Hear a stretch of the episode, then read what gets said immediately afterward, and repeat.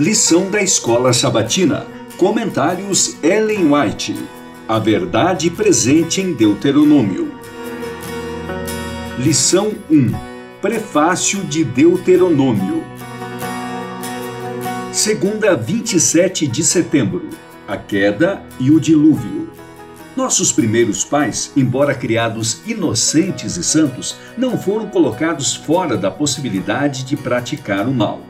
Deus os fez como seres morais livres, capazes de reconhecer a sabedoria e benignidade de seu caráter e a justiça de suas ordens, e com ampla liberdade de prestar obediência ou recusá-la. Deviam desfrutar comunhão com Deus e com os santos anjos. No entanto, antes que pudessem se tornar eternamente livres de perigo, sua fidelidade devia ser provada. No início da existência do ser humano, um empecilho foi posto ao desejo de satisfação própria, paixão fatal que está na base da queda de Satanás. A árvore do conhecimento, que estava próximo da árvore da vida, no meio do jardim, devia ser uma prova da obediência, fé e amor de nossos primeiros pais. Ao mesmo tempo que lhes era permitido comer livremente de todas as outras árvores, era-lhes proibido provar desta, sob pena de morte.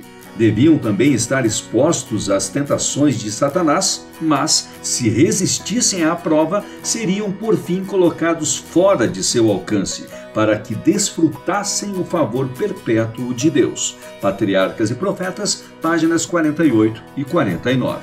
Sobre os antediluvianos, lemos: o Senhor viu que a maldade das pessoas havia se multiplicado na terra e que todo o desígnio do coração delas era continuamente mau. Então Deus disse a Noé: Resolvi acabar com todos os seres humanos, porque a terra está cheia de violência por causa deles.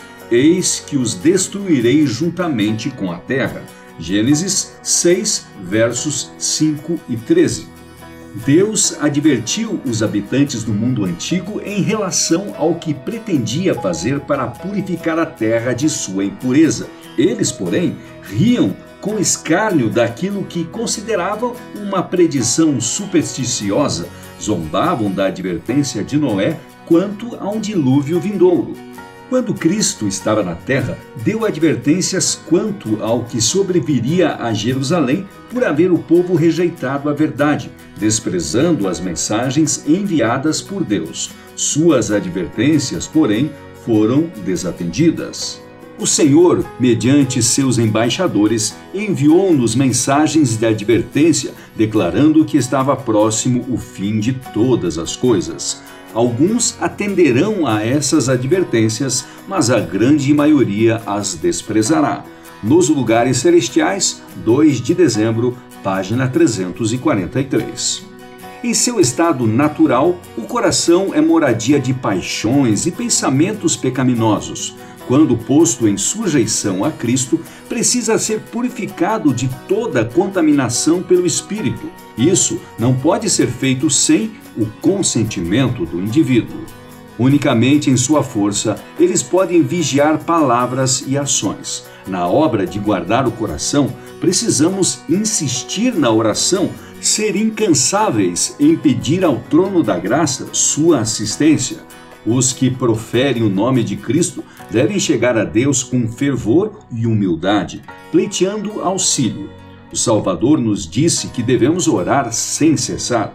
O cristão não pode estar sempre ajoelhado em oração, mas seus pensamentos e desejos podem ser continuamente elevados ao céu.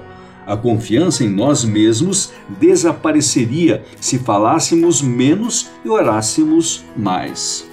As afeições devem se concentrar em Deus. Contemplem-lhe a grandeza, misericórdia e excelências. Permitam que sua bondade, seu amor e sua perfeição de caráter cativem o coração de vocês. Filhos e filhas de Deus, 2 de abril, página 99.